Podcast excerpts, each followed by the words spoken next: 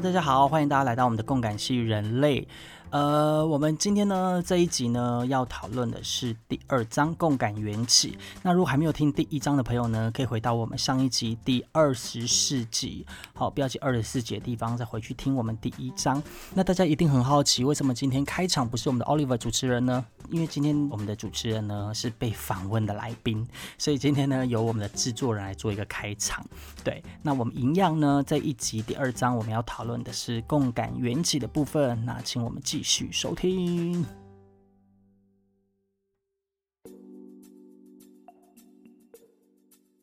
啊，就是上次在 J 的节目里面，我们谈到你的玛雅十三月亮历的印记。对，我们可以从这个地方来聊聊，因为他是 King 一零五的朋友，然后大家如果知道的话，他就是由调性跟所谓的呃图腾的能量两个呃组合起来的。然后 King 一零五的朋友，他就是磁性的红蛇。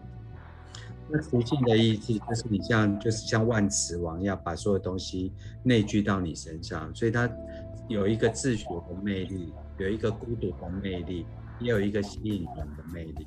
而红蛇这个图腾呢，它代表的就是一个啊啊需要在每一次成长的过程当中，也在经历过蜕变。而在蜕变完之后呢，他又因为自身能量的关系，他会不满于现状也好，或是他发现内在能量也好，他就会在借由饮食，这所谓的饮食不一定是食物，也有可能是知识，也有可能是接受的讯息，然后再次蜕变。那我就在欧里身上看到一个永远就是把过去拔掉，只存在精华的人。这是胶原蛋白的来源吗？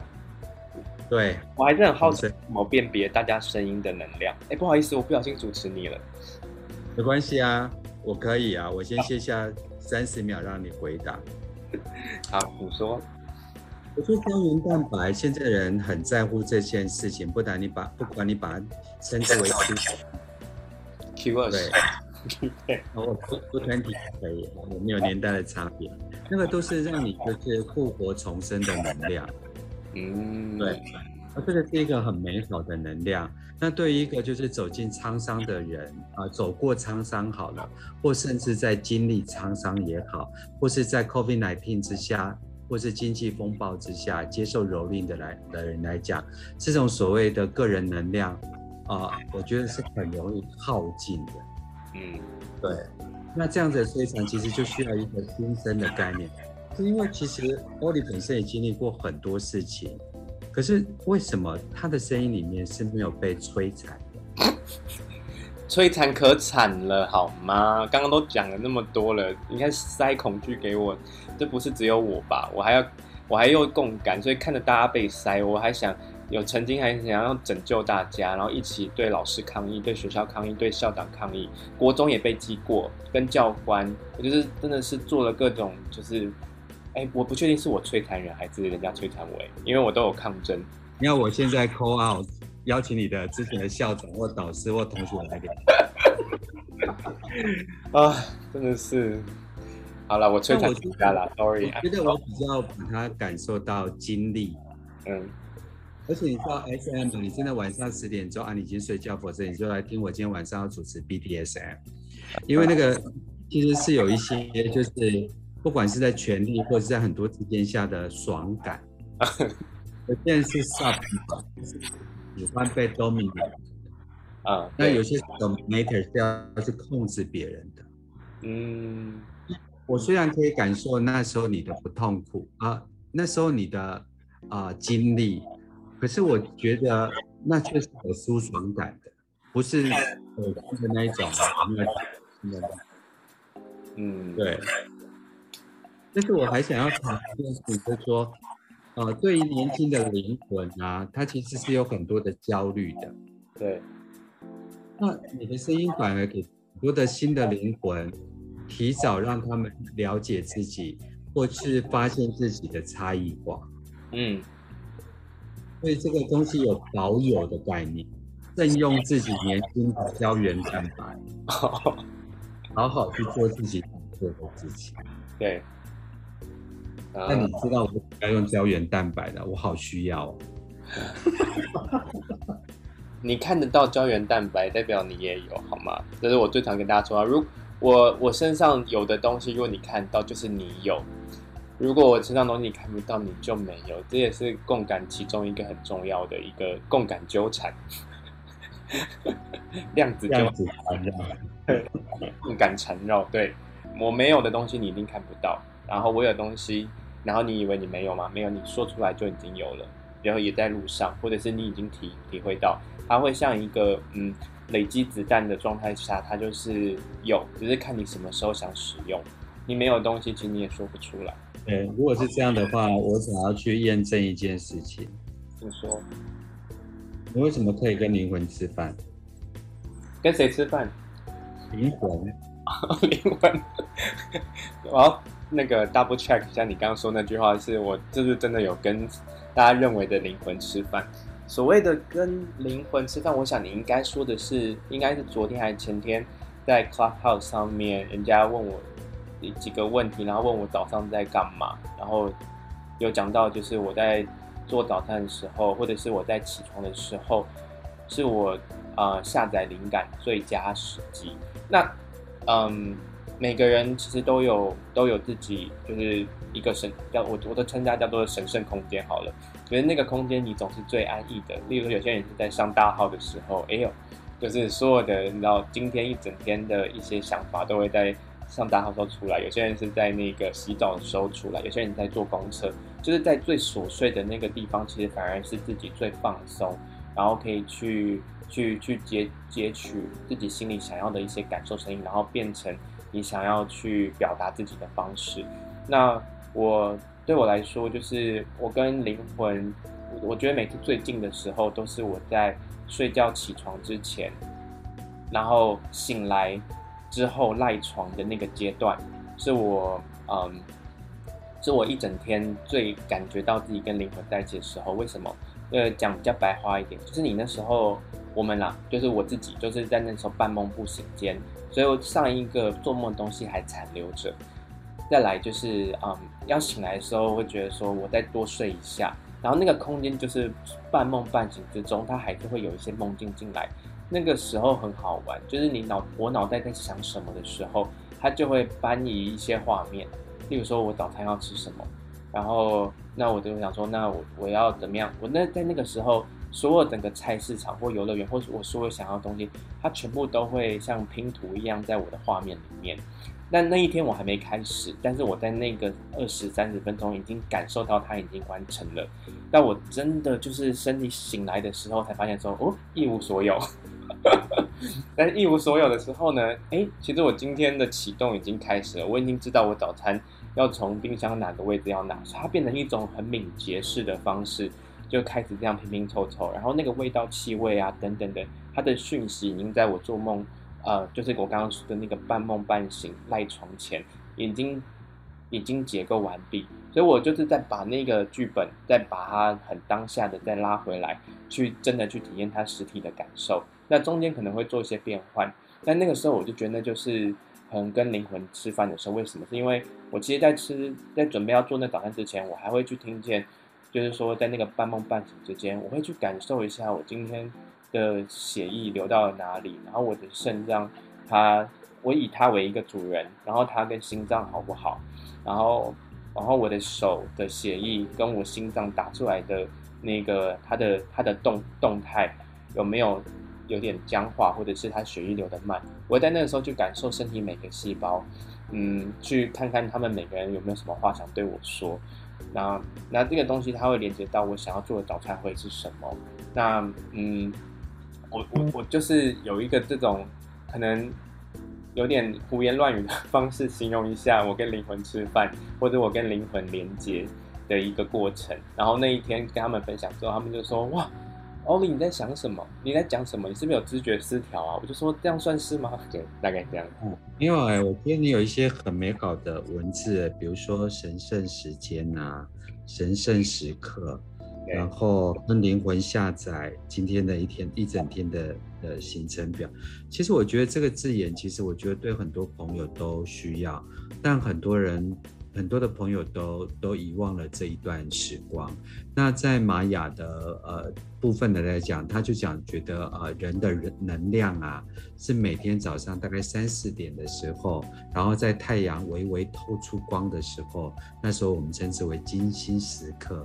这时候你就要去做迎接能量的一个动作。把你今天所需的能量、你的期望、你的期待，跟你想做的事情，你就可以把它迎接那个能量下来，然后在一整天去使用它。那你永远都不要担心你的能量会不足，因为能量你今天求下来的，你今天就会消失，而明天你周而复始的做同样的动作，再去迎接能量下来。那它倒不是一个所谓的呃迷信的一个工作，而是如果我们心中都有一个小宇宙，我就觉得它就像是好像你刚才所讲的，呃，我去迎接它的到来。对。但是我更喜欢你讲另外一件事情，是你自己开发的语言，叫做我会去问候一下我的心脏，问候一下我的肺。问候一下我的生殖器，啊，我没有讲生殖器官，问候一下我的每个器官。没有尿尿吗？哦，你要尿出来了吗？哦，不用，那你就等一下再尿。我真的都会讲话耶，我就是觉得到底我讲出来到别人，别人才会觉得说你是有什么问题嘛？然后我就说这样有问题吗？我不可以跟我的生殖器讲话吗？哦，那你刚才用那个方法不能用，不叫生殖器，那叫泌尿器官，除非你把它进行另外一种功能的调控，它才会变成生殖器官。以 后交给你的 BDSM 好不好？好好好，我这把刀不要再往下切，我再往上好了。对，呃，我我跟我跟欧利亚在玛雅里面啊，我的我的主印记是白巫师，然后我的、呃、然后。那个欧里的支持印记是白巫师，而我的支持能量是红蛇，而欧里的的主印记是红蛇。但因为我很，我对于蜕变这件事情，我知道我知所必行，但它对我来讲是一个我不喜欢的事情，也不是我不喜欢，而是我就想多拥抱好不容易创建出来的的的王国一阵子。嗯，对。所以，我其实很好奇，刚才就是欧里刚才所讲的，就是，呃，就是就是那种所谓的二八、二九、三十那一段，你把它弄成玩，或是二八以后你把它弄成呃，就是无聊。你怎么去做这个东西？呃，很明显的区隔，毕竟它是一种完全不同的心态。嗯，那时候你怎么？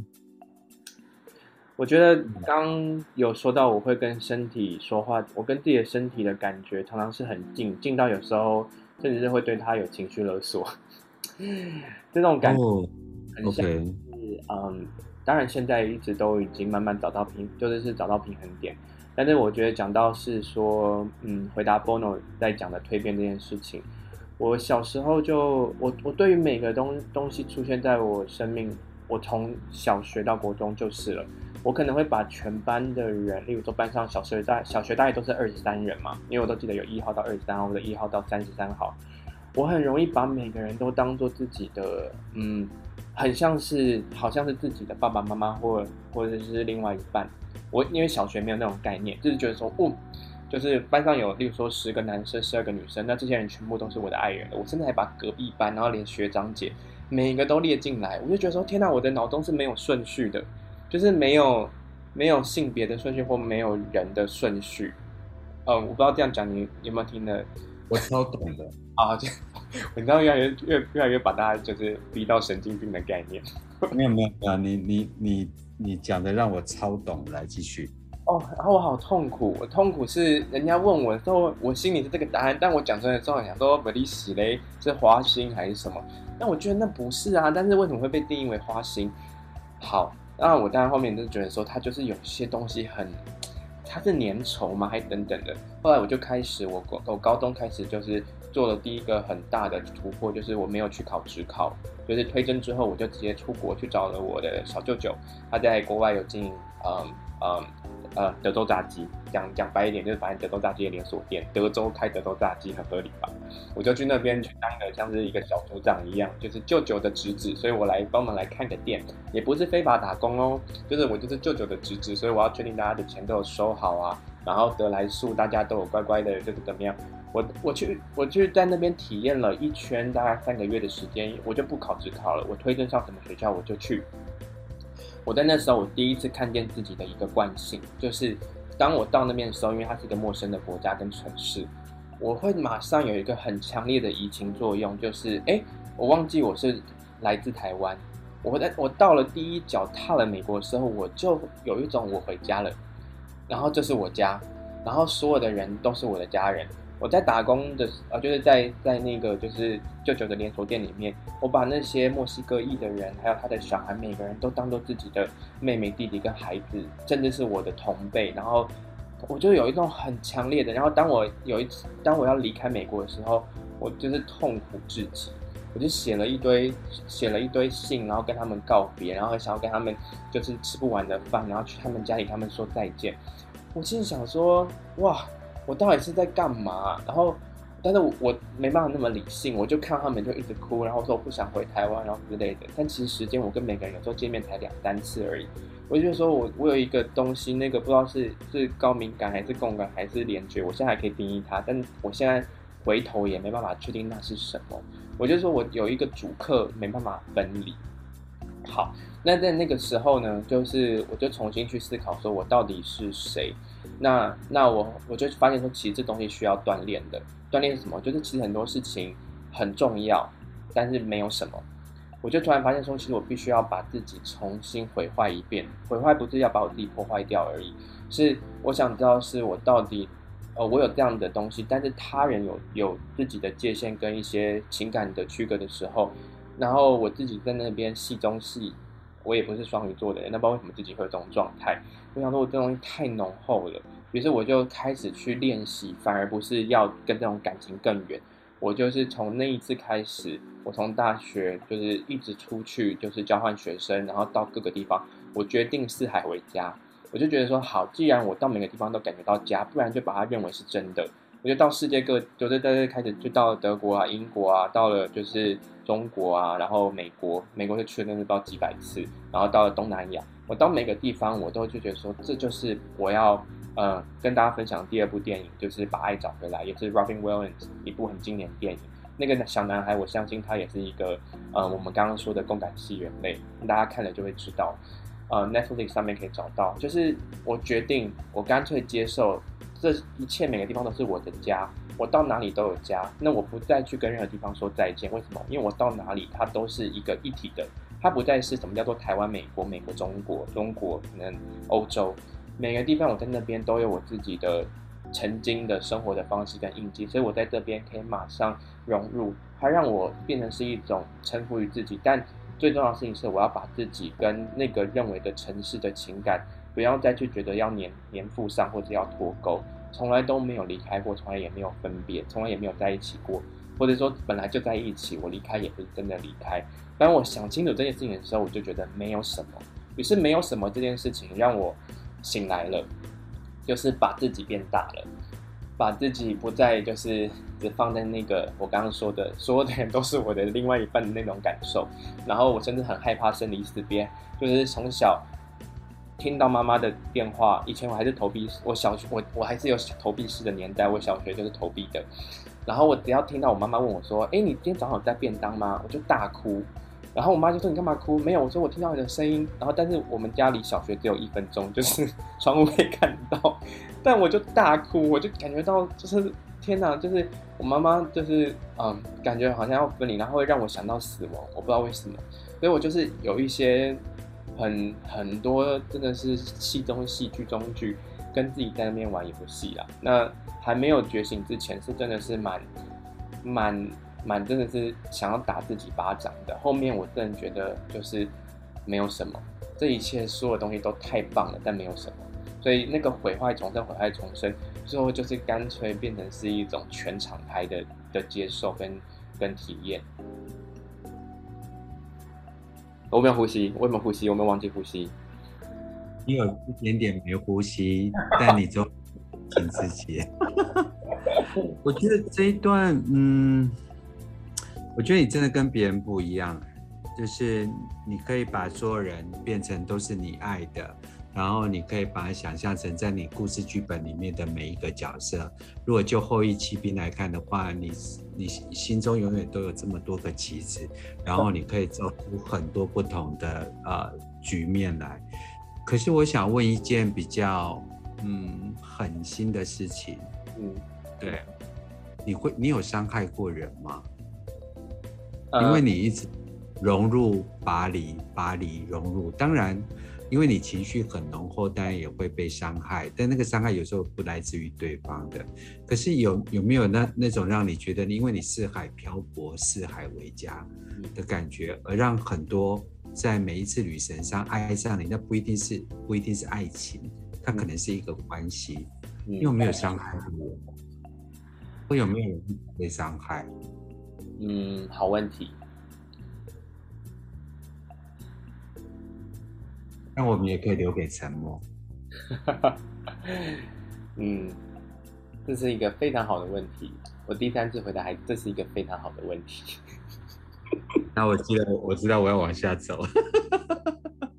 可以留到也许之后。我我先预告一下，我觉得那个东西，这个字眼已经不在，不在这字这字眼可能本来就没有在我的字典里面，但它有，它有。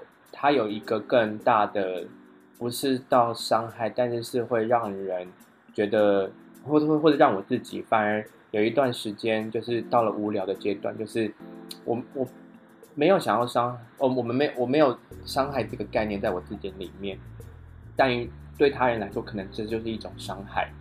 意思就是说，那个空间跟距离，当人已经，当我当我已经理解这个就是情感浓厚的能量，然后我有一个很适当距离，反而是他人觉得我很难摸得透或者抓得通的时候，就伤害到别人。然后我还心想说：“哇靠，这也有这样也能被就是被被认为叫伤害，你懂我意思吗？”我懂。好，好，那我要把这段跳过。对，但我这是嗯。我很想了解的部分，但我反过来，其实因为我们都在讲 seize the day，或是活在当下，或是你刚才讲那那个西班牙文，对。但我我我有一个概念，我我很喜欢用不同的东西来解构。我刚才用电影解构了你，嗯。我刚才用你的生命的那一条历史的线，对，物理的线解构了你。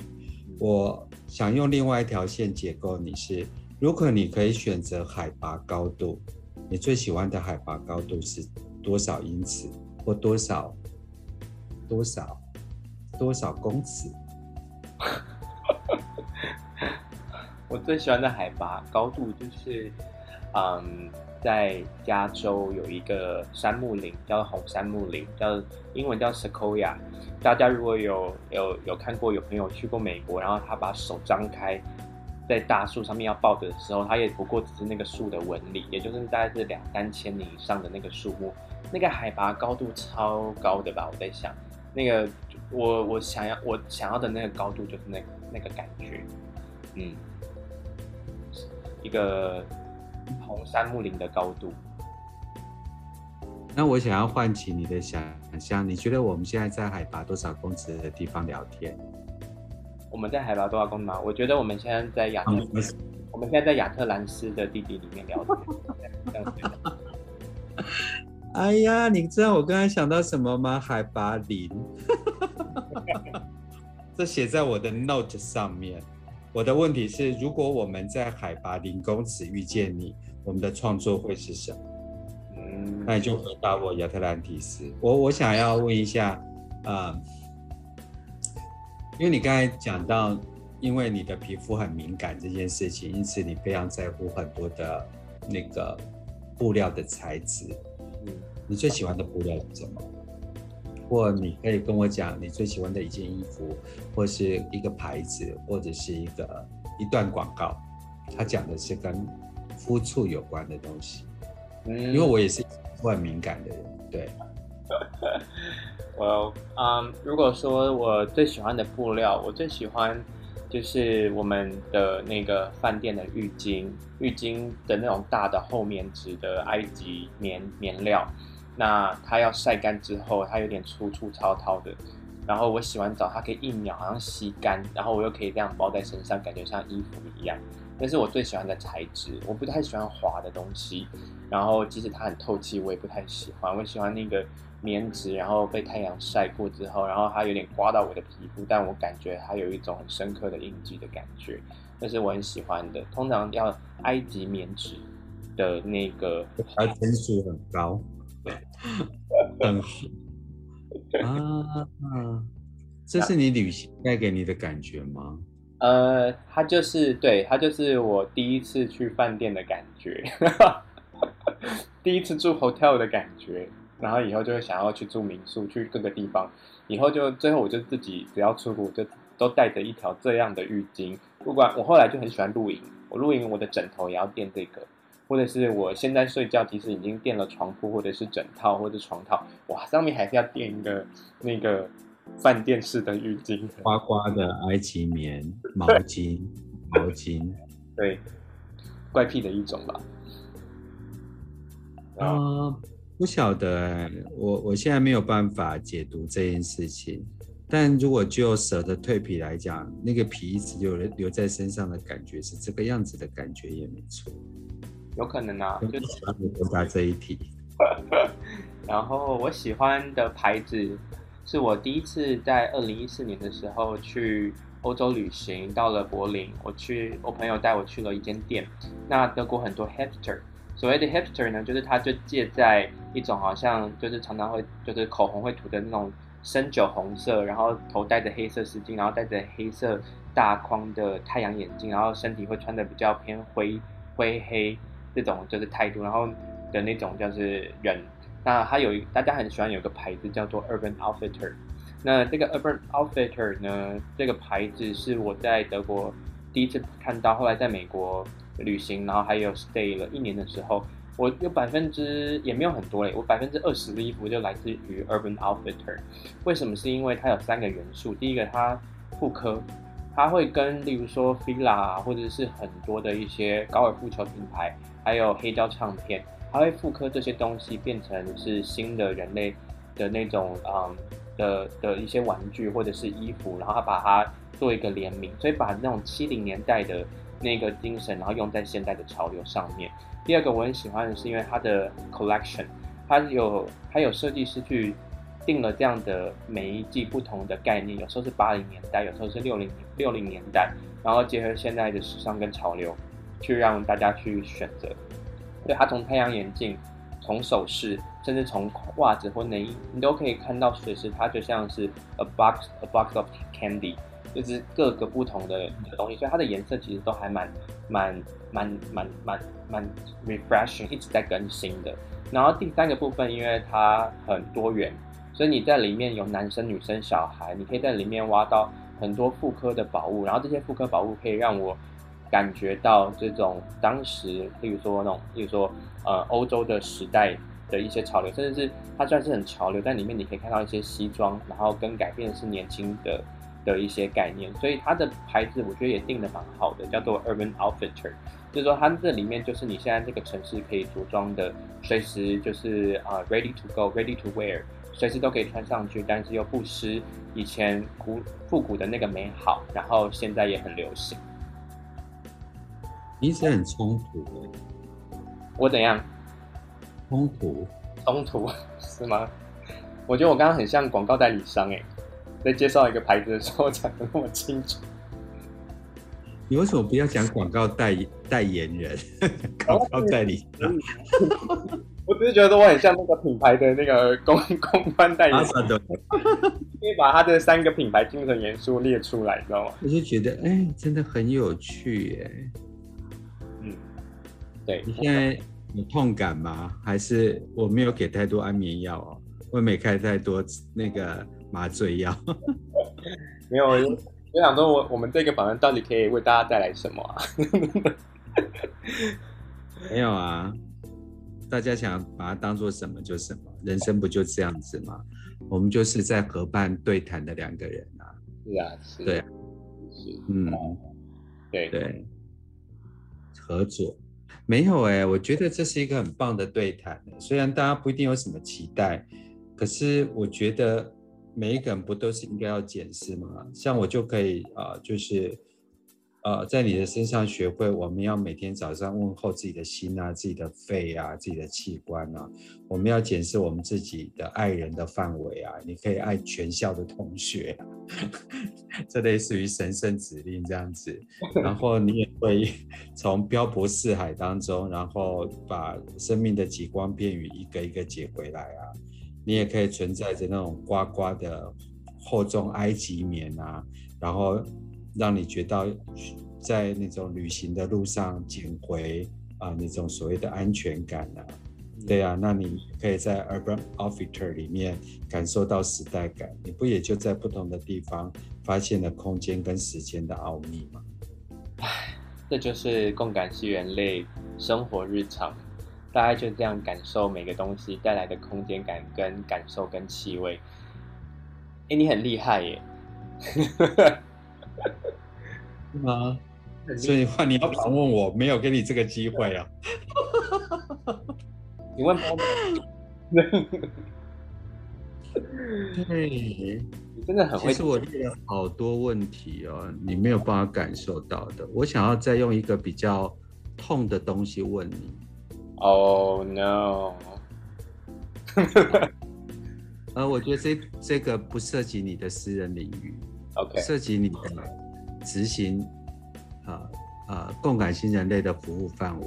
对，我相信很多人会带着很多的负能量来找你，对，或他生命中创造很多的负能量，不要用创造好了，啊、呃，累积了很多负能量来找你，你怎么把这么沉重的人接下来？哦，你你有那么年轻的灵魂，那么自由的。的的东西，你怎么去接下来，然后再把他们的负能量，我不知道他们有没有因此而消除，然后或者是你再把它回到最原始的状态，然后走回他原来的人生，嗯，或许他有不同的态度，所以我这这个问题是我想要谈负能量，嗯，对，perfect，完美。这个问题，大家如果在下面的话，也可以一起去感受一下。就是 Bono 问我这个问题，他到底有何居心？到底我有何居心？我没有。哎、欸，你问的问题真的非常好，因为负能量真的是负能量嘛？我一直都会跟大家，我先讲比较，我先不讲说，就是我怎么去 confrontation，就是说面对或者是接受、接纳，真的是直接把大家需要的人跟我跟他相遇的时候，去把它包起来，然后，然后甚至是是等等的，最后是找到他自己的原本的开心的状态。这我先不讲，我只想先问一个问题：负能量真的是负能量吗？那就像我常常会说到的，压力。这件事情它真的是压力吗？因为我们对于名词来说，很多就像我刚刚说的，我们被塞了一堆垃圾。压力这件事情对于很多人来说，就是已经被贴上了标签，就是无力感。然后你不要记得呼吸。哦，好，我有呼吸，我刚记得。好，慢一点。来，我想跟大家说一件事情。我我可能对其他被访问者，我可能要准备十个问题就可以，可是我要用四十把刀，因为那个这个 Oli 的那个直觉反应都很快，对，所以我要他慢一点的原因是因为我觉得生命有很多的美感，然后 Oli 的行为是一个艺术，他的思维是一个艺术，而这个艺术不止在啊、呃、行动中，而且是他留下的轨迹跟空隙。嗯，我很喜欢“空隙”这个字眼，因为我长期从事艺术经济的工作。我通常不看画，我通常看留白。嗯，但是因为欧里是宇宙，所以我叫他转慢一点。或许我年纪大了，看不懂了。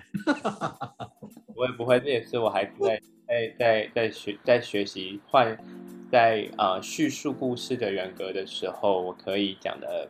跟你一样讲的不疾不徐，然后慢慢讲。好，那回来讲到就是负能量跟压力，因为负能量跟压力常常是大家会串联在一起的字眼。那我们就要回到，就是我们如何是用什么样的态度去看待压力本身的。那压力的本身呢，对于它可以把一件事情逼到极致，然后爆炸掉。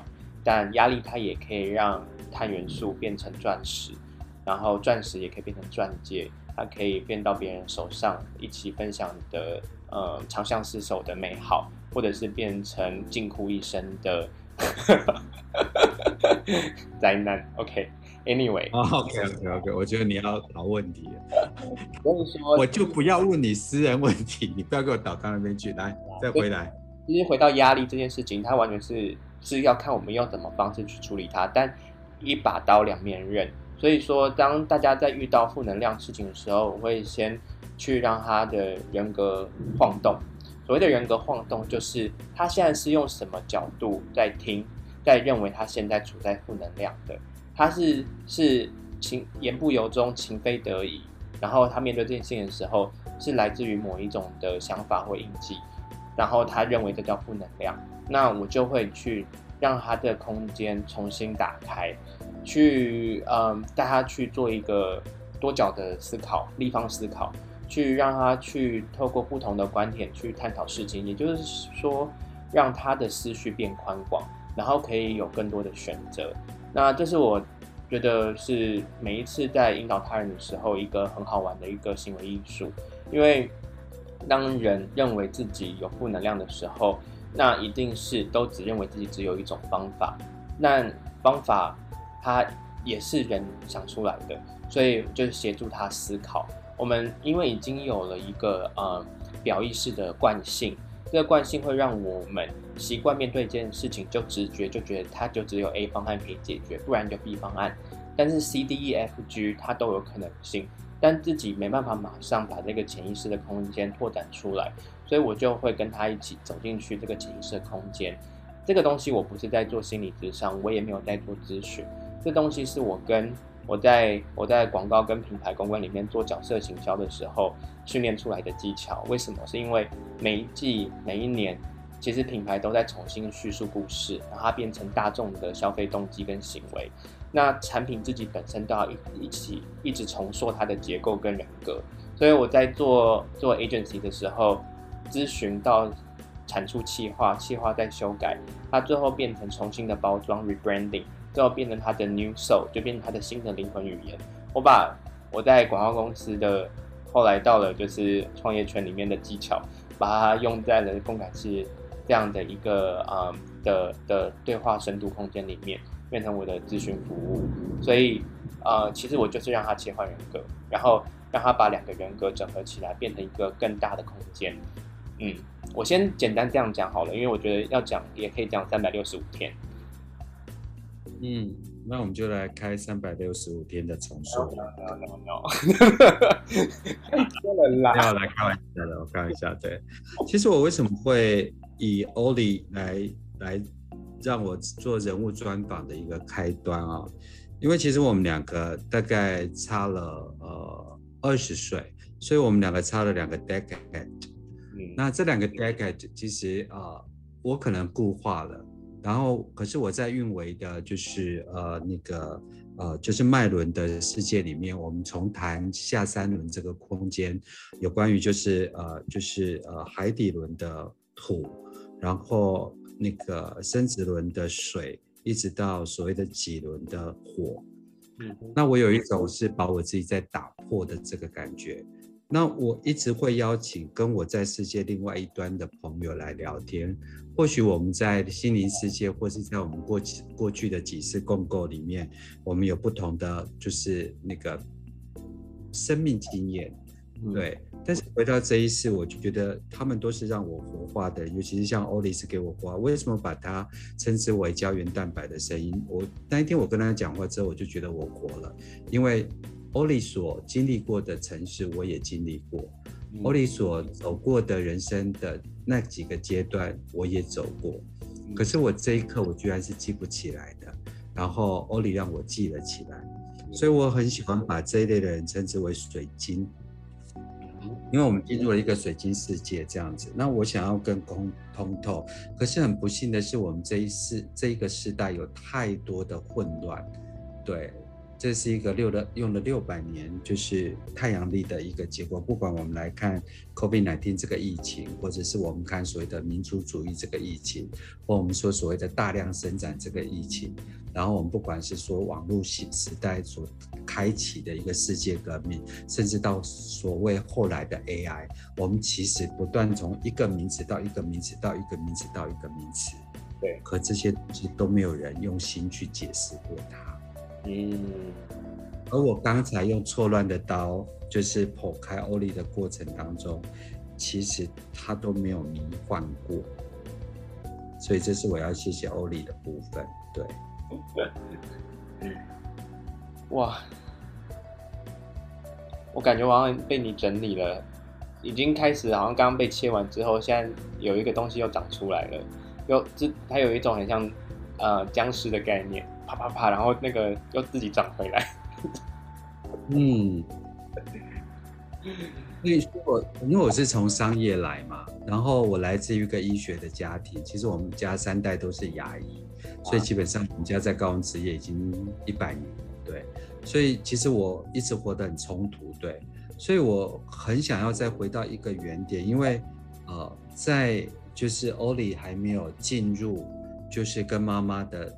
的一个呃共谈的这个过程，找到你下一步之前，因为我想要回到那个事情是，我觉得你把它把你二十八岁到三十岁，甚至到三十三岁这段定位为无聊，所以我想要跟你聊聊分多金，聊聊山，然后聊聊海或河，嗯、这几来你怎么去感受？嗯。芬多精、海、和这些地方，应该这样讲。我觉得最美好的设计，大自然已经给了我们了。山河流这些东西，它都是我们的一种一种。我们看它，其实可以用一种背影的方式，它走在我们的前面。那我一直有一句，呃，每次看大自然的时候，我都会心中会跳出一句话，是我常常会在在在想要跟他们去沟通的。沟通是一种连接，就是我会觉得说。外在的一切，包括大自然，都是来自我我们自己内在的想象。那眼前的这些山海、大自然的风景，它其实是在呼应我们迈向前的背影。所以在大自然的每，它给我们东西，其实在告诉我们是：我们如果只局限局限于就是人家所谓的看山不是山，就是说大自然给我东西，它都好像是一部分。如果我只看了海。但是其实它里面有河流的印记，有湖泊的印记。那它每一件事情，它都不是单一呈现的。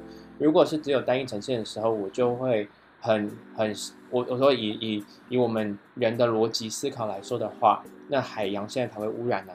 因为呢，如果海洋污染的话，它变成了大自然的水汽，然后后来到了河流，变成我们的水收，那我们其实人也生病了。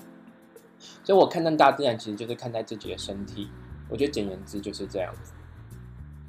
嗯，我为什么会谈这件事啊？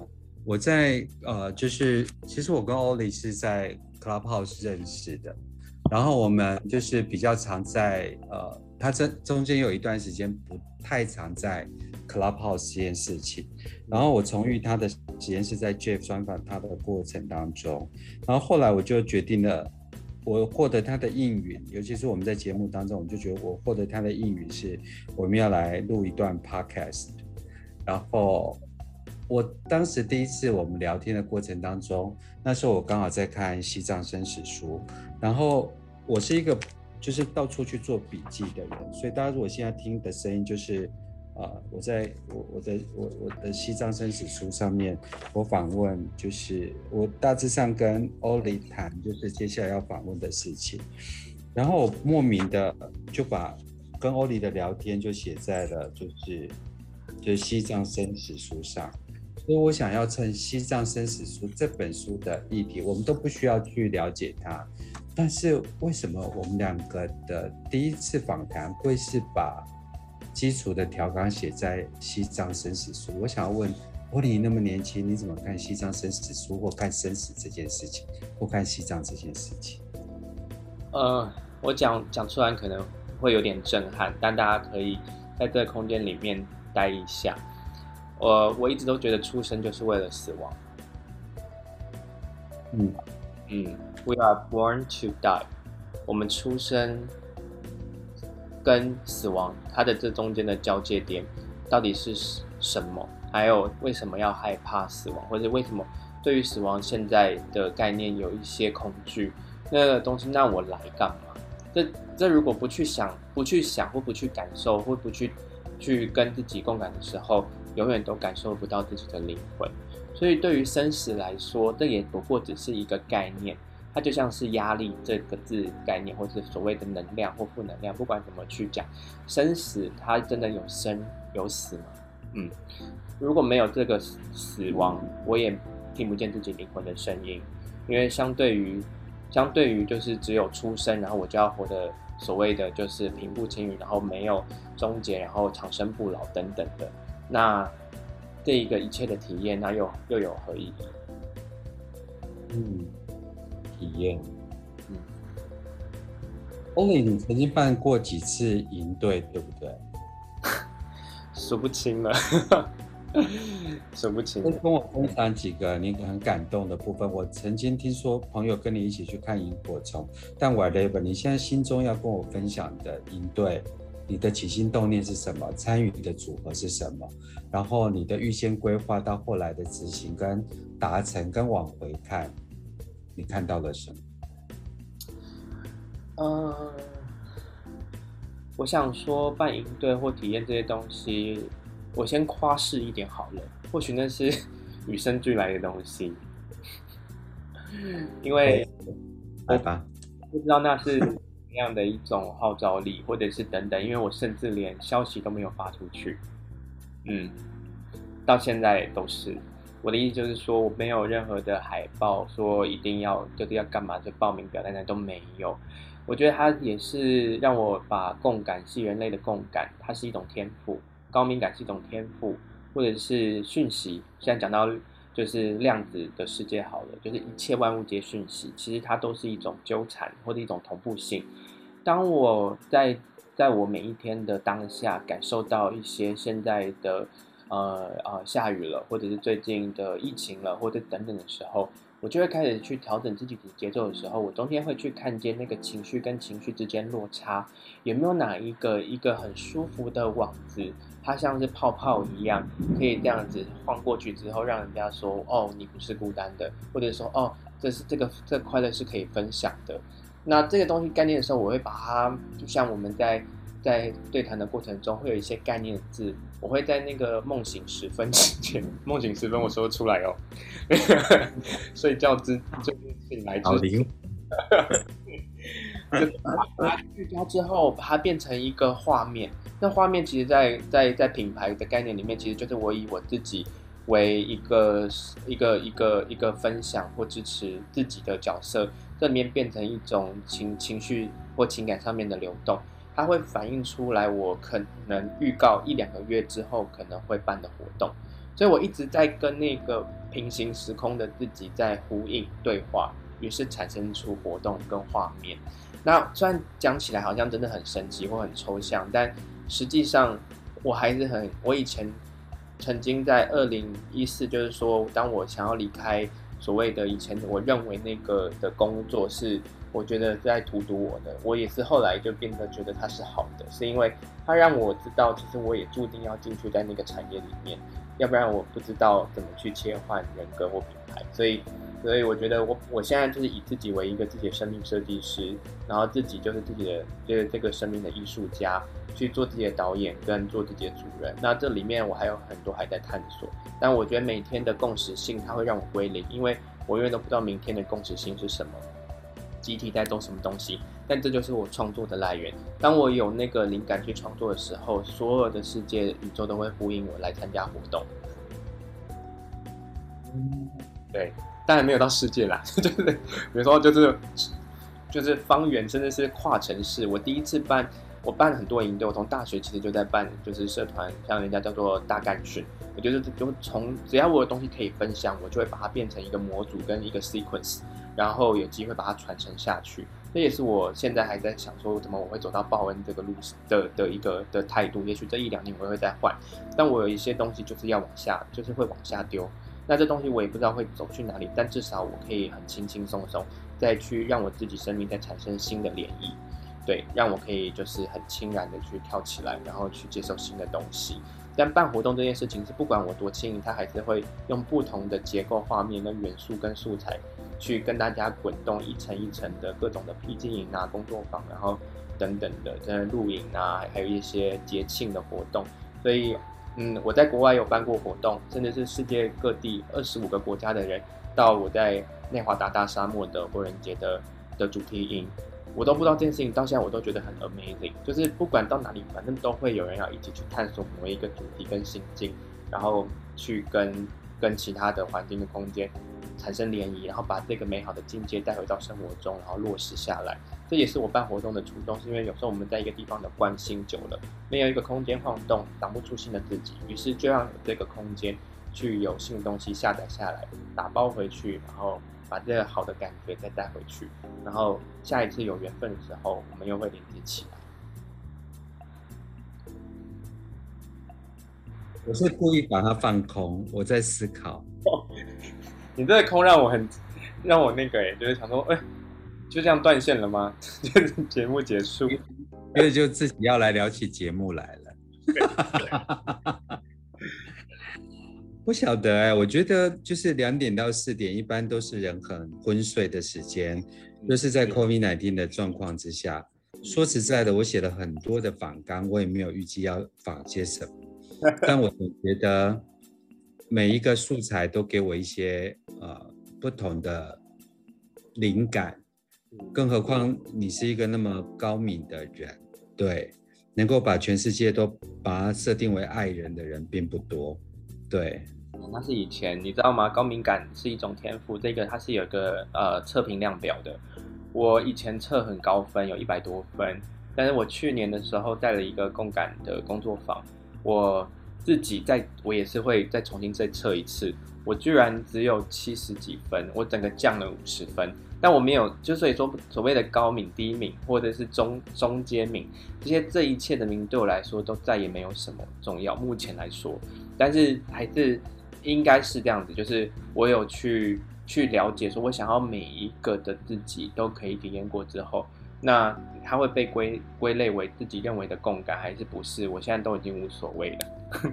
共感对我来说，它就是一种态度或者是一种形式，不再是它到底是什么样的先天的的的高明或者连觉人，还是它是后天才会去唤醒心内中内心的那种向内觉察的渴望，或者是等等的，或者看见自己的灵魂。我现在都都没有再去对这东西。我曾经刚开始认识觉醒这件事情，有一种全世界都应该觉醒啊。但现在都，我现在完全，我在二十五岁，他一年的时间，在那种觉得那种着迷里面，就觉得说认识自己好重要哦。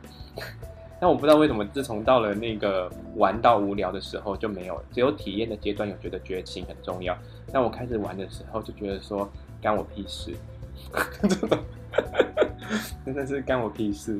对，这世界那么多事情，连干我屁事都是一件事情，我也可以去允许这个东西。在自己的情绪里面去表达出来，然后可以认识一群可以无聊的人，或者是来玩的人。对，那就是我觉得我也可能随之改变，然后也在下一个阶段。对，大概是，嗯，我现在是这个阶段。好喜欢留个空白给你，因为那会惊吓到你。真的，他说，那我继续不要呼吸，没有呼吸的讲话，还是你要帮我接话呢？还是你要我这样子一直滔滔不绝的一直讲？我就想要让你，就是跟树啊，有时候它美不在树，而是树倒下来的影子。啊，所以有时候我不太去观赏树，我有时候大部分时间在观赏影子。对，就跟我们家楼上的那个青苹果开花了嘛，然后它结果了。它去年的话，就是因为就是呃就是呃雨比较多，所以基本上蚜虫比较多，它所以就整个都被吃掉。然后今年它又在开花，然后我就看着它，然后看着白色的花，然后看着是苹果不是苹果的东西。那我们家今年四家也开花。哇，你家是天堂。没有没有没有没有，呃，他在他在我心中是天堂。然后那棵那棵释迦树是我的邻居那个老婆婆，然后她对我很好。然后可是因因为后来她嗯就是年纪大了，她走了。她走了的时候呢，就是他女儿跟女婿就是要把它卖就卖掉，把他房子卖掉。然后我们的楼顶是共通的，然后他们就就用一种比较简单的方法，就是全部都砍掉。然后我就就下了几个，因为我们好阵好一阵子没有上楼，我就就下了几个兰花，然后就下了一棵被砍掉的的释迦，然后就在我家就是存了两年，然后今年就是重新再长长长了花，然后长了长了果这样子，所以我我我就觉得就是我我就觉得欧里是一个没有办法确定他是什么的人。所以，我今今天我其实虽然尝试的用几把刀画了下去，可是我觉得很神奇的是，欧里又自己复活了回来。我是僵尸，然后韩国片拍僵尸片都拍的没完没了的，什么都是僵尸片，大概就是僵尸的概念。是速列车吗？最近很流行的是那个什么《Home Sweet Home》Netflix 的影集。对，没有，不太看。我我记得我上礼拜开了 Netflix 的一个节目，就是一个节目两两点到四点，然后我主要的标题是住在 Netflix，因为我认为，呃，它里面就是。呃，一个非常丰厚的一个城市又一个城市，这样我就觉得整个疫情我就可以住在 Netflix 里面。我在我现在就算是在跟你聊天，然后我的我我因为我我的正面是客厅，然后我在前面就是一个很大的电视，然后它正在播就是 Chef's Table，就是主厨的餐桌，然后它是对我来讲是一个食物美学的东西，然后谈的是一个 cooker 怎么样。转型成为一个 chef，嗯，他有他自己的逻辑、自己的哲学、自己对食物的观感。嗯、而我不晓得，我前面的这个人就是这样的一个人，对，他解构了自己，然后再复原，然后在同样的地方画下去。你刚刚找到一座金字塔，这时候你再画把它画下去，你可能找到一个三千年的神木，然后我再把它画下去，它可能变了一个恐龙，嗯。嗯，对，那对我来讲就是跳跳糖的概念，我永远都有惊喜。对啊，所以我就很喜欢。我不晓得别人怎么样，结果对我来讲是很享受。但我想反而想问，你觉得怎么样？觉得这东西还蛮开悟的，两个人互相开悟，就有一种两个人互打对方头的感觉。你知道吗？这是一种感觉，就是一锅的水加热，同样的蔬菜。你放了茴香，它就变成了那个甜香回味锅；你放了那个猪骨头汤，它就变成了我们的涮涮锅；然后你再放了那个呃猪肚鸡，哈，它就变成粤式的猪肚鸡锅。同样是水，它也可以是一杯茶，然后它也可以是一道料理。所有的食物，它其实本来都原貌就是长那样，不过就是水，但它可以变成不同的文化。然后情节啊，还有口味，还有大家的记忆，对我来说就是是一种主菜，就是一种，它不是只有切菜，还是削皮，还是啊、一个茄子，你用长的，用宽的，然后吃下来的感觉是什么？它可以带来截然不同的东西。同样是一个面粉，光意大利面它就一百多种，然后你吃下去的口感跟感觉，其实是可以说出来它是怎么样的人在习惯吃的东西。所以食物对我来说，在美学上面有这个悟性的概念，但是在营养上面，它也同样有这些概念。就像我会问自己的身体需要吃什么的时候，它的那个蔬果的种类，跟我再去了解营养师或者是营养学或者是中医，他们所所谓的药食同源，带给我身体的心肝脾肺肾，所有五行上面的情绪感应，它其实都有很特别的一些印记。但是如果没有愿意去打开这感觉的时候，它就是植物，你懂我意思吗？然后如果只是吃它而吃它，就是食物。但如果打开它吃它的时候，它变成你的生活的一部分，就变成了态度。那态度变成一种习惯之后，然后还可以一直切换，它就变成一种哲学。你每个东西都体验到，每个食物都感受到，你知道这全部都是你自己的时候，就开悟了。嗯，有时候我觉得我们可能就是在几米世界里面，我们突然两个人都在同一个城市，那有可能你往左走跟往右走，我往右走，然后我们就在中间一个公园里面在对角，呃，互相呃过着自己的日子，但或许我们俩就透过 Clubhouse 在聊天。是啊，而我们找的就是同一个世界跟同一个素材。嗯，后来看看朋友好多都在下面。那他们有没有想聊天的啊？但我在做预告，我要找人上来聊天。你怎么那么懂我？我原本以为撑不下去，可能不会撑不下去的。你给就给我一天，我可以主持一天的节目。我已经见识到了，所以我很放心把自己交给你。